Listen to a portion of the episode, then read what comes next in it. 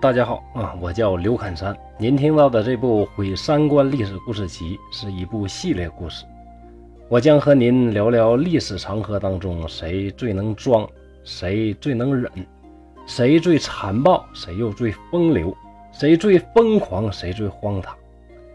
相信本故事集一定能帮助您颠覆历史课本中所看到的印象，重新认识那年那人的那些事儿。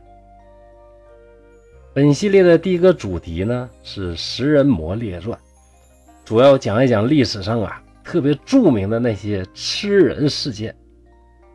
在讲这个系列之前，提醒大家一句啊，有些内容可能会引起您的反感，特别是在吃饭的时候，希望大家不要在脑海里边去想象这个情景，别出那画面啊。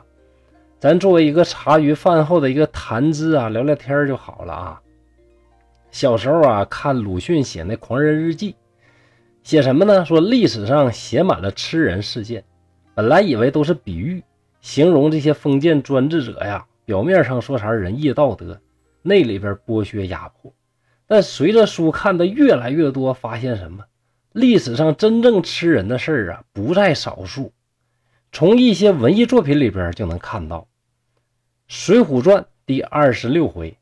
宋江被一伙强盗给捉住了，这些小强盗们就说：“等会儿咱大王酒醒了，就把这个牛子的心肝取下来，做三份醒酒汤，然后咱们大伙呢吃点新鲜肉啊。”也不知道为啥，古人就认为什么呢？说人这个心肝啊可以醒酒。如果你以为这段呢是这些小强盗开玩笑。就像小两口打情骂俏，说啥呢？说你太好看了，好看到我想吃了你。那其实啊，绝对不是啊。后来如果不是宋江及时报出自己及时雨这个名号，咱宋哥哥这个心肝啊，早就被人给下了酒了啊。而在《水浒传》的第四十二回里边呢，还有一个更著名的人物吃人肉。大家小时候都看过这么一个动画片，叫啥呢？就是李逵和李鬼，李逵走在路上碰到李鬼，李鬼呢还吓唬人这人家真身呢，结果挨了一顿老拳。李鬼是跪地求饶啊，就说啥呢？说我家呀上有八十岁的老母，下有两岁的孩子，也不知道他这个人多大岁数，跨度那么大。说求求老爷你放了我吧。那动画片里边李逵一看呢，哎呀这哥们太可怜了，就把这个李鬼给放了。其实原版的故事可绝不是这么温情脉脉的啊！黑旋风李逵在杀掉假黑旋风李鬼之后，回头一看，自己做那三升米饭呢，就已经煮熟了。有饭没菜，这可咋整呀？没菜下锅啊！李逵没办法啊，就把饭盛过来，合计得了，我就干吃这大米饭得了。刚吃一口，哎，自己笑了。哎呀妈呀，我咋真傻？怎么能没菜呢？这好好的肉在前边不吃，还能没菜吃？于是呢，就拔出腰刀，到李鬼的腿上是割下两块肉来，用水洗净了，抓些炭火来烤，然后就就着烤人腿下饭。有时候呢，看一些名著的时候啊，那要不要看原版？这事儿真很纠结。就现在我给儿子看原版的，还是不看原版的，都都很纠结。你看这。情节真是的啊，毁童年，毁三观。你看动画片的时候，如果你想一想，这活生生的李鬼，过一会儿被李逵杀了，腿上的肉还得被人当下酒下饭菜，那是一个什么样的感觉呢？你说对不对？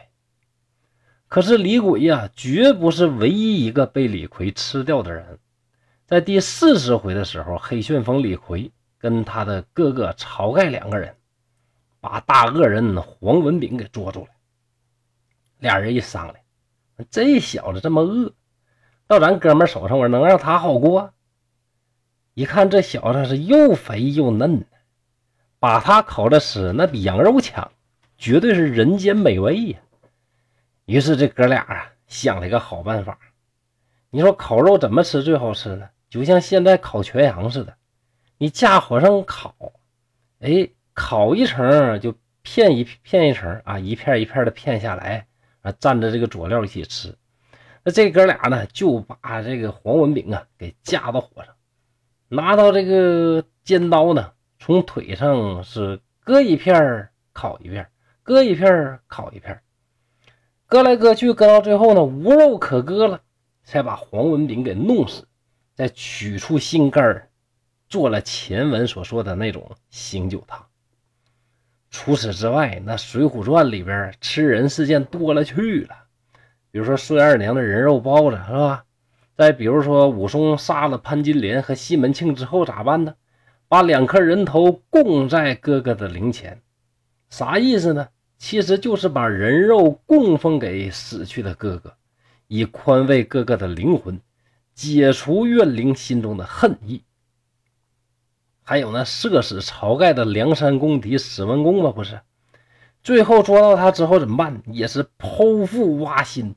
把这个心摆在晁盖灵前，祭了前任的扛把子。那说到这儿，有朋友可能说了：“这你磨磨唧唧讲半天，不都小说吗？那小说那玩意儿，文学作品，一方面是为了突出这坏人多么多么坏，再不就是突出这个英雄人物那家快意恩仇爽爽快，不这意思吗？岳飞诗词里边不还讲的吗？什么壮志饥餐胡虏肉。”笑谈渴饮匈奴血，文学夸张而已嘛，有啥了不起的？那如果您真的是这么认为的，那我说一句啊，您真的应该把我后面的故事全都听完了啊！好，今天先到这儿，欢迎您继续期待《毁三观历史故事集》中的其他精彩故事。